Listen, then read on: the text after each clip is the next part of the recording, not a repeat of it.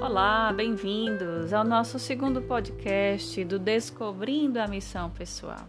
Então, é uma alegria enorme estar aqui hoje abordando esse tema, um tema tão essencial, tão cativante para o sentido das nossas vidas. Então, hoje vou falar sobre autoconhecimento, né, a importância dela para o descobrimento da missão pessoal. Então, primeira pergunta que eu gostaria de fazer, né? Quem é você? Acho que você já deve ter ouvido várias vezes, né? Essa pergunta, ou você mesmo tem se questionado, né? Quais são as suas qualidades? Quais são os seus limites? Qual é o meu tipo de temperamento, né? Sabemos que temos quatro tipos de temperamentos: melancólico, sanguíneo, colérico e o fleumático.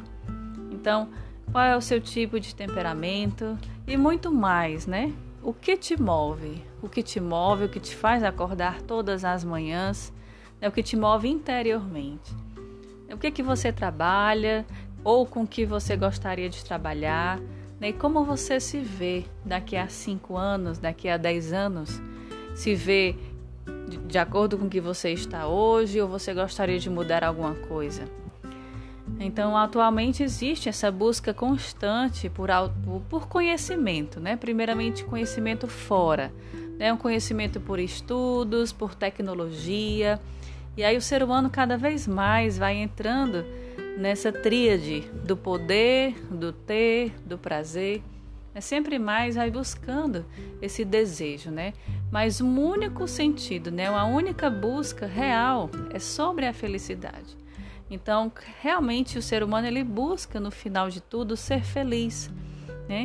E o que é necessário para ser feliz?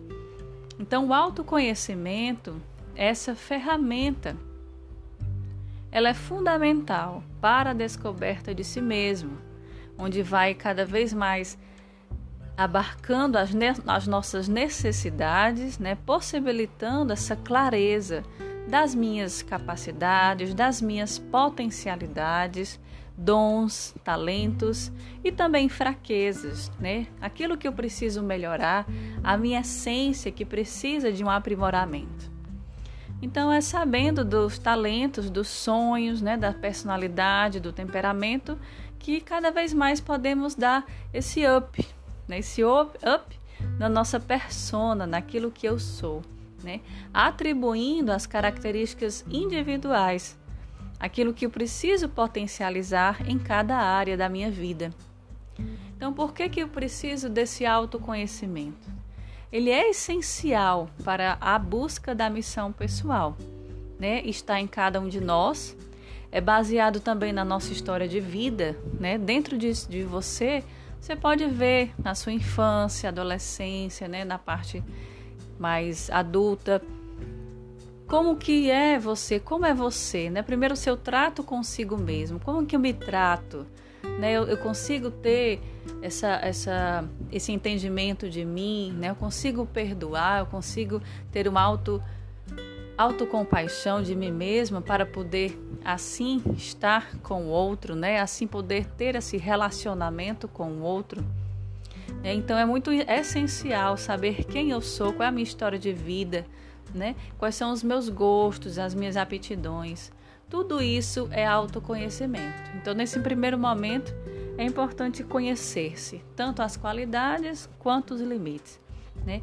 E aí, uma virtude muito, muito importante nesse caminho, nesse processo de autoconhecimento, é da humildade.